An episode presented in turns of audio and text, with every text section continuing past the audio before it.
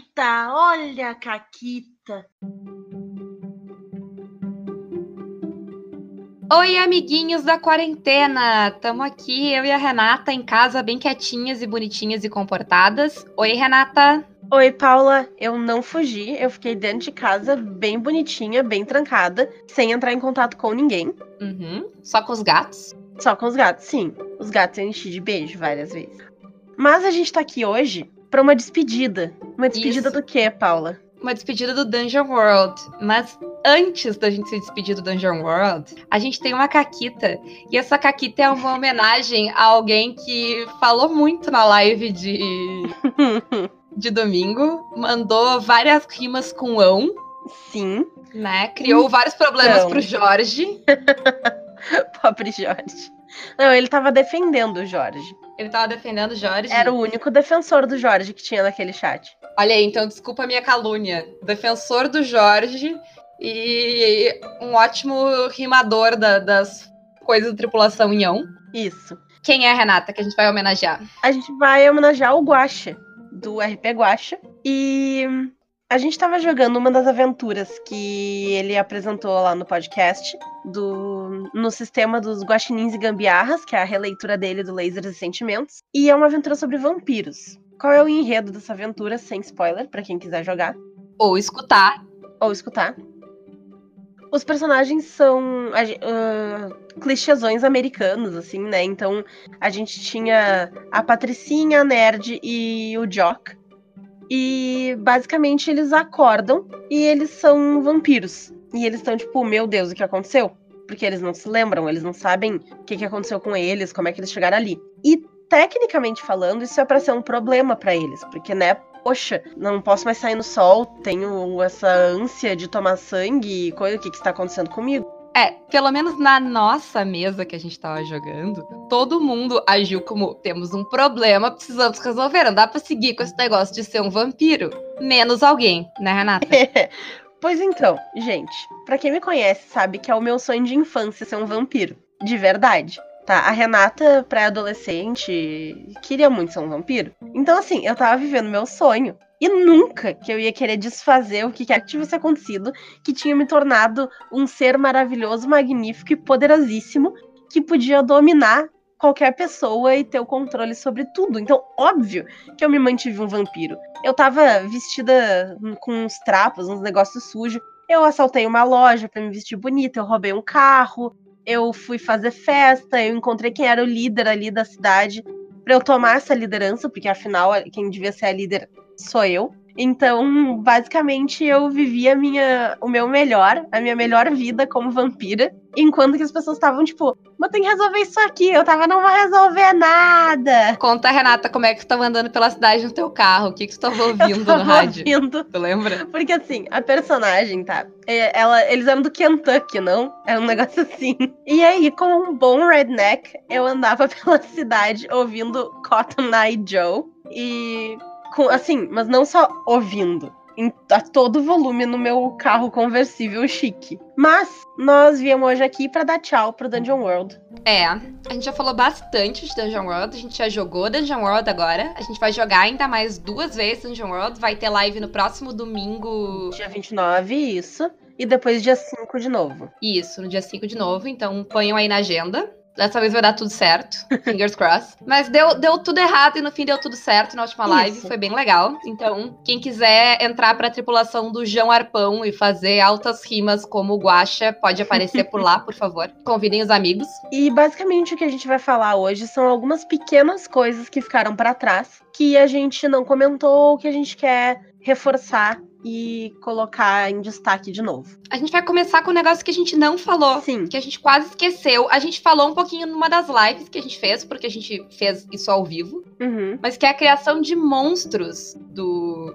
Dungeon World. Como é que funciona, Renata? O Dungeon World no livro base, ele tem uma série de perguntas pra te ajudar a criar os teus próprios monstros. Ele até tem um bestiário e tudo mais, mas às vezes tu cria um personagem específico ou um bicho como uma enguia zumbi voadora flamejante que só não existe no bestiário normal. Porque as pessoas normais não pensam assim, Renata. Me deixa. Então, a gente tem uma série de perguntas. A primeira delas é: por que, que esse monstro é conhecido, né? O que, que ele faz? O que, que é um movimento característico dele? Depois, tu pensa: o que, que ele quer que causa problema para as outras pessoas? Para tentar ver qual é o instinto desse bicho, para orientar como é que ele vai agir em combate. Em seguida, como ele normalmente luta. Ele luta sozinho, ele luta em pequenos grupos, em grandes grupos. Isso vai influenciar o dado de dano que ele vai ter e a quantidade de vida que esse bicho vai ter também, para que tu tenha combates equilibrados. Não adianta tu fazer 30 bichos super fortes que dão horrores de dano que tu vai só matar os seus jogadores sempre. E também se tu fizer milhões de bichos que são fraquinhos, ou um bicho só que é fraco e não consegue segurar uma luta por mais que uma rodada, não vai ter graça. Então ele traz isso para ajudar no balanceamento. Isso. O tamanho dele, que dependendo do quão grande ele é, ele pode dar mais dano ou menos dano, ter mais ou menos vida. O que é a coisa mais importante na defesa dele? Se ele usa algum tipo de armadura, se ele tem escamas, isso tudo vai influenciar no número de armadura do monstro pelo que ele é conhecido, e aí tem uma lista de opções, ah, pela sua habilidade de defesa, pela sua resistência incomparável, que isso vai adicionar modificadores, ou pro dano, ou pra armadura, ou pra vida, ou vai dar algum tipo de adaptação para ele, tipo, respira embaixo d'água, ou sabe voar, coisas assim para tu dar mais flavor assim pro teu monstro, para ele não ser só um monstro tão genérico assim. Depois vem qual é a sua forma de ataque mais comum. Com, pode ser de longe, de perto, com garras, com armas. E ele tem de novo várias opções ali para te orientar. Depois tem alguns descritivos sobre essa criatura. Ele é um humanoide, ele é inteligente, ele tem alguma mutação biológica que dá alguma vantagem para ele. E respondendo essas perguntas todas, a gente consegue montar o nosso monstrinho. E o que é muito legal disso é que, um, dá para criar monstros bem diferentes, sair da caixinha do, do bestiário lá, que todo mundo já enfrentou todos aqueles monstros várias vezes. Todo mundo, digo, as pessoas velhas que jogam RPG há hum. mil anos, tipo eu e a Renata. Uh, dá para fazer umas coisas bem loucas, bem diferentes, uhum. tipo em guias flamejantes, voadoras, zumbis. Isso. Eu lembrei de tudo? Às vezes eu não lembro de tudo, é muita coisa. São muitos adjetivos. É, dá para fazer várias coisas assim. É rápido de fazer, não dá muito trabalho tu fazer, porque tu pode também criar um monstro para outros sistemas como o D&D, mas tu vai gastar um bom tempo fazendo, equilibrando, montando, ajeitando todas as esqueminhas dele. O Dungeon World é uma questão de, sei lá, 10 minutos que tu senta ali e responde, o que quer dizer que tu pode até fazer isso no meio da sessão. Sim. Inclusive, tu pode jogar essas perguntas pros teus jogadores, uhum. se tu precisar. Deu uma caquita lá, eles rolaram mal e surgiu um conflito que tu não tinha pensado. O que tá certo, porque no Dungeon World não é para pensar em quase nada. Abraçar o caos e ir. Então, numa situação dessa, se tu quiser, tu pode fazer com os jogadores. Tu pode pensar, tipo, tá, aqui, mas o que, que, que tem ali então? Tem uma criatura? Que criatura é essa? Como é que ela é? Como é que ela age? E aí tu vai indo pelas perguntas, e em 10 minutos tu tem uma criatura nova com várias mecânicas legais para te usar. Isso aí. E para te ajudar a montar essa criatura, tem um site muito bom que existe o site normal em inglês, existe a versão em português dele. Eu vou falar a versão em português, mas ele é basicamente o mesmo site. Ele é o Codex do Dungeon World. O site é dwcodexbr.app de aplicativo app spot.com. A gente coloca daí também o, o link ali no, na descrição depois para vocês. Ele é muito legal porque não só ele tem um bestiário normal para tu conseguir ali acessar, como ele também te permite criar monstros ali. Ele tem essas perguntas que eu falei para vocês ali num sistema de múltipla escolha, de caixinhas para tu preencher, e tu vai criando teu monstro ali. Tu pode salvar esses monstros e tu pode ter acesso a monstros que outras pessoas criaram também. Uh, e da criação de monstros é isso. Eu acho que é uma coisa. É uma das coisas que eu gosto bastante no Dungeon World, assim, é dar uma liberdade muito legal. Uhum. E a outra última coisa que a gente queria falar do sistema em si, que a gente não falou ainda, é a questão das fichas. Porque as fichas é tipo o monstro. Tem de tudo e tem várias opções por aí. Sim. Todo mundo pode fazer a sua. Mas como é que eu sei que a minha ficha de Dungeon World é boa, Renata? Como é que eu sei que a que eu fiz é boa ou que essa ficha que eu achei na internet tá boa e vai ser legal de jogar com ela? Bom, a primeira coisa é que a ficha ela não pode te limitar muito. Porque o Dungeon World ele é um sistema aberto que vai te permitir adaptar as habilidades que tu tem para as coisas que tu quer fazer. Então, se tu tem uma ficha que te coloca muito numa caixinha em que tu só vai conseguir agir em certas ocasiões, a tua ficha não tá muito bem balanceada, porque ela tá muito específica e tu vai ficar de fora de várias coisas, muito provavelmente. E esse limitar não é só no, no sentido de, tipo, não te deixar fazer outras coisas. Se ela te der muita vantagem para fazer coisas muito específicas, uh, sei lá, ela te dá, ela te dá uma arma mais três, se tu tem uma arma mais três, tu não vai atacar com mais nada, sabe? Tu vai Sim. atacar com a tua arma mais três. Se é uma arma mais um, tá, vai, tu, né? Tu ainda tem essa, essa coisa de, tipo, sei lá, pegar uma cadeira do chão e bater na pessoa. Mas se ela te dá muita vantagem para fazer coisas muito específicas, ela também tá te limitando de alguma maneira. Porque, tipo, tu vai acabar agindo dentro da tua vantagem. Sim. Então é legal da ficha Dungeon World que ela te deixe com possibilidades, ela te dê possibilidades e não coisas únicas assim para fazer. Sim. Essa ficha, ela também precisa ser bem balanceada. Não adianta tu ter várias habilidades que não têm consequências, porque o Dungeon World funciona na base de consequências. Tu falha ou tu tem um acerto parcial, tu vai ter uma consequência. Se a tua ficha não prevê consequências para um negócio, tipo, ah, falhei, só falhei, nada acontece. Então ela não tá boa. E eu acho que, tipo, é, esse balanceamento também tem, tipo, tem várias habilidades muito boas que tu não precisa rolar. Tu tem que dar uma olhada nisso. Tu tem que poder rolar, tem que ter a chance da caquita. Uhum. Senão não dá. Tem habilidades do World que tu não rola. Tem. Geralmente tem. Eu Todas as fichas que eu joguei tem pelo menos uma ou duas, mas elas fazem coisas menores. Elas não são coisas que vão resolver as situações, né? Não são coisas que envolvem riscos.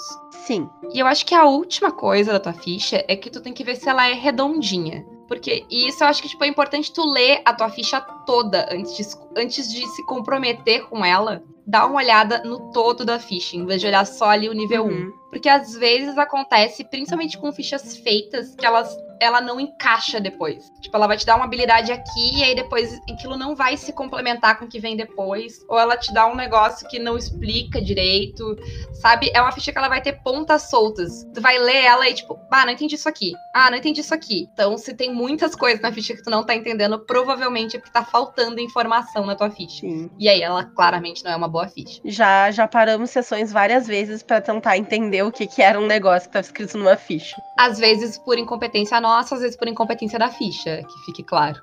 Sim. E outra coisa que a gente queria falar hoje é o que, que a gente trouxe do Dungeon World para outros sistemas que a gente joga. Porque isso é uma coisa que eu e a Renata a gente faz bastante, que é perverter os sistemas Sim. e trazer, tipo, bah, isso é muito legal, e aí eu vou trazer para um outro sistema. Claro que, tipo, nem tudo encaixa em todos os sistemas, mas tem várias coisas legais que tu pode levar de um sistema para o outro, mecânicas e ideias e sugestões que dá para fazer que vão enriquecer o outro sistema. No Dungeon World tem algumas, Renata. Qual é a primeira aqui da nossa lista? Então, uh até a gente começar a jogar Dungeon World, a gente jogava muita coisa centrada no mestre, né? Que o poder de decisão é muito do mestre em si. E os jogadores, eles ficam ali como, ok, atores que influenciam a história e mudam a história, mas eles não tinham poder, por exemplo, de ajudar a criar o mundo o mundo era uma coisa que era só do mestre. E hoje a gente leva as ideias de criação de mundo compartilhada do Dungeon World para basicamente qualquer sistema que a gente for jogar. Isso. A gente não falou também, acho que aqui muito de como é que cria o mundo do, do Dungeon World, Renata. Ah, nós temos algumas perguntas que a gente costuma fazer para as pessoas, né? Na aventura de Dungeon World que a gente tá jogando faz um bom tempinho, nós pegamos um mapa na internet que ninguém sabia nada sobre esse mapa, não era um mapa de uma mídia que a gente conhecia. Ele é do Conan, né? Ele é um mapa do Conan. Isso. Que a gente tem essa falha de caráter, desculpa, mas ninguém, ninguém no nosso grupo de amigos leu Conan, então era o um mapa perfeito pra gente. Sim. E basicamente, cada pessoa que estava jogando pegou uma região desse mapa e descreveu sobre o que, que era aquela região, e a partir disso se tornou verdade. Então, a lógica das regiões foi feita pelos jogadores, claro, com espaços em branco. A gente não criou todas as regiões, cada um criou de onde seu personagem vem. É, eu acho que espaços em branco é, é uma coisa importante pro Dungeon World. Tem que ter espaço em branco para ti preenchendo. Alguém falou isso na live, acho que foi o Marcelo, na, na, primeira live que a gente fez, que a gente criou o mundo. Se não foi, uhum. enfim, pede o crédito aí, se tá ouvindo. A gente sempre faz também no Dungeon World uma sessão zero que a gente vai, tipo, criar os personagens e criar o mundo. E aí, como é que a gente cria o mundo? A gente vai perguntando pros jogadores. Tá, e aí, como é que é esse mundo de vocês? Como é que é o clima? Como é que é o relevo? Como é que é as organizações sociais dos lugares? O que, que é importante? O que, que não é importante? O que, que tem? O que, que não tem? Sabe? Tem algum tipo de monstro que não existe? Tem personagens importantes e disso vai surgir, tipo, muita coisa legal, assim, dos jogadores. Tu facilita muito pro mestre, porque já são várias sessões prontas só das coisas que os jogadores vão falar nesse momento. Dá uns mundos muito legais. Assim. Eu já fiz isso algumas vezes jogando, e todas as vezes eu criei mundos muito legais e muito diferentes. Sim. E eu já fiz isso com outros sistemas. Eu tenho uma mesa de DD, que eu tô mestrando, que a gente fez assim com o pessoal. Essa foi uma aventura que a gente meio que fez de improviso, assim, tipo, ah, vamos jogar, vamos jogar. E aí a solução foi tipo, ah, vamos então criar o um mundo todo mundo junto. E aí eles inventaram várias coisas, vários problemas para si mesmo, várias raças que tinham, que não tinham, uh, que tinha meio, em vez de só ter meio elfo e meio orc, tinha, sei lá, meio orc, meio elfo, meio halfling. Junto, assim, metade orc, metade elfo. Isso, metade halfling, metade orc. Tinha, tipo, várias misturas diferentes. Teve várias coisas Sim. legais, assim, que surgem dessa história. É legal pros jogadores também, porque, tipo, o mundo, eles se envolvem mais com o mundo nesse sentido. Porque é legal quando, quando tu vai mestrar daí e acontece alguma coisa na aventura que tem a ver com algo que eles colocaram no negócio, tem um, um- um- uma relação legal, assim, de te reconhecer. Ou às vezes até de eles esquecerem, aí eles reclamam, tipo, nossa, mas isso aqui, eu disse, bom, quem inventou isso aí foi tu, não fui eu.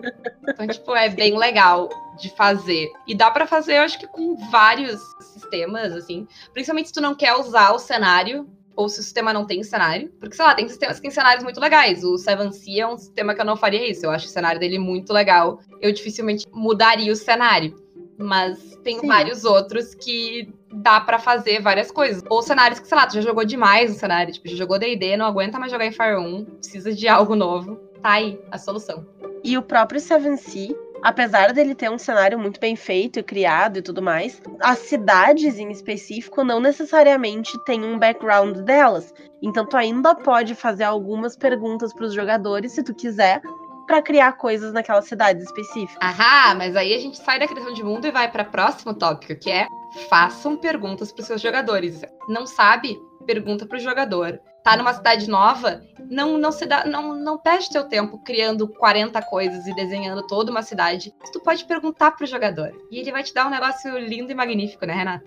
Sim, até porque às vezes tu vai lá, tu planeja uma cidade, tu pensa em mil coisas e o jogador resolve que ele quer entrar pra um torneio de pôquer. E aí tu fica tipo, mas poxa, eu criei toda uma história a ver com o submundo nos esgotos e não sei o que, e o cara vai jogar pôquer. Aí o cara tá afim de jogar pôquer.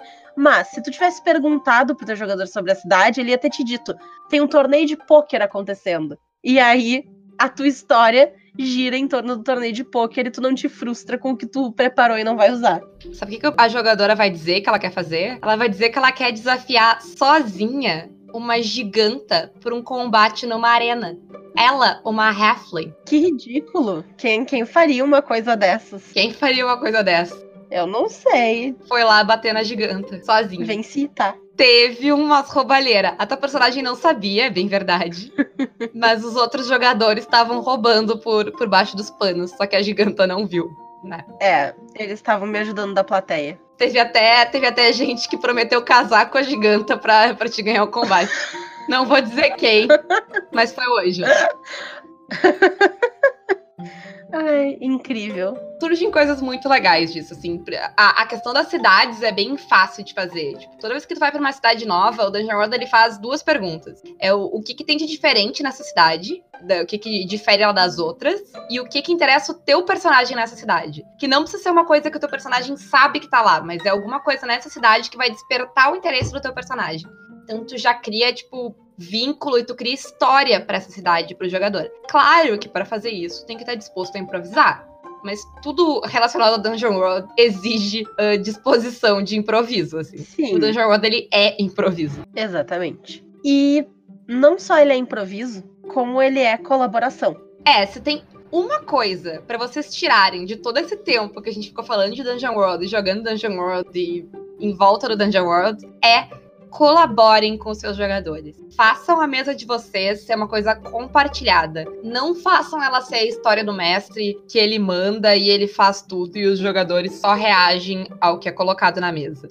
Deixa eles brincarem, divide a bola, que essa é para mim é a maior lição assim do, do Dungeon World e essa dá para levar para qualquer sistema. Sim da menor à maior colaboração que dê para fazer, sempre dá para colaborar com os jogadores, sempre dá para ouvir eles e deixar eles influenciarem o todo da tua história. Até porque isso vai ajudar muito no protagonismo dos personagens, porque o que, que acontece às vezes? Na tua mesa pode ser que tu tenha uma pessoa que lidera um pouco mais, que puxa mais a história, tanto pelo estilo de interpretar, de jogar daquele jogador, quanto pela personalidade do personagem que a pessoa criou na mesa. Então, quando tu cria mais oportunidades para o pessoal colaborar, tu tá dando chance para que aqueles jogadores que participariam talvez um pouco menos possam trazer coisas que vão dar protagonismo pro seu personagem de uma forma equilibrada, porque todo mundo pode fazer. Isso. E até tu pode direcionar as perguntas. Tipo, pergunta pra. Tem aquele jogador que tá mais quieto e tal. Se tu acha que ele vai estar tá confortável em participar e dizer, não vai colocar a pessoa também na.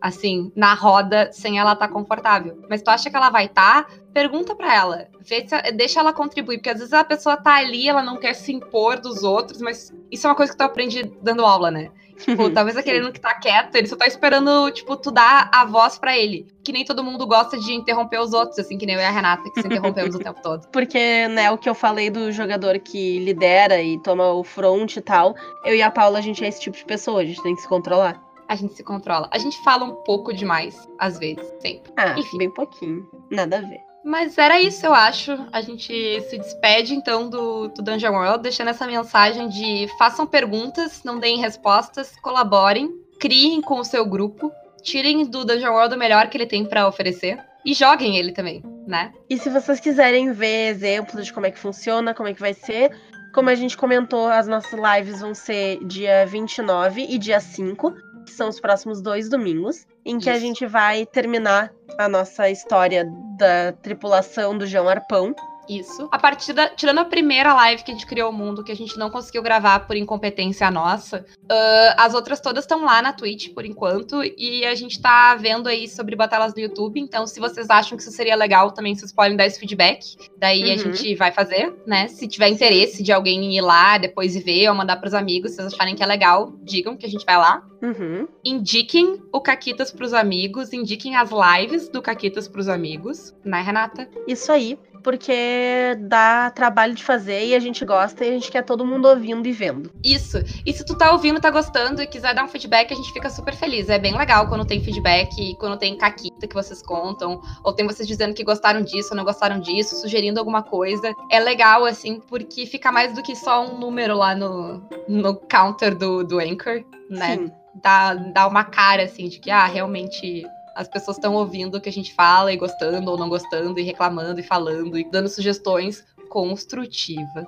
Então, uh, vão lá e falem com a gente. A gente gosta de falar com vocês. A gente sempre responde, em geral, bem rápido, porque. Sim. Uma das duas tá online. É. É muito difícil. Às vezes as duas estão, mas as duas respondem. É uma loucura. É, fica, fica uma salada de fruta de resposta. A Paula responde uma mensagem, eu respondo a outra e fica nessa aí mesmo às vezes tá falando com as duas ao mesmo tempo. É, descubra, isso aí é uma experiência por si só. E sobre os números do Anchor, eu só queria deixar registrada a nossa tristeza, que a gente passou de 666 plays lá no Anchor e entrou vários ao mesmo tempo, porque eu acho que é os do Spotify que entram meio juntos. E aí a gente não viu. Foi triste. Poxa. A gente tava esperando o momento do, do capeta para comemorar é. e não rolou. O capeta veio e se foi e a gente nem viu. Foi triste. Mas de tudo isso, nos mandem as suas caquitas dos RPGs de vocês. Podem mandar por escrito, podem mandar por mensagem de áudio. Mandem no Twitter, no Facebook, no Instagram, em qualquer lugar que a gente conta as caquitas de vocês aqui. Nos sigam em todas as nossas redes sociais. As lives são anunciadas por lá também, quando a gente não esquece. é, eu, eu meio que esqueci de avisar no Facebook dessa vez. e é isso aí, gente. Tchau e até o próximo. Tchau! thank you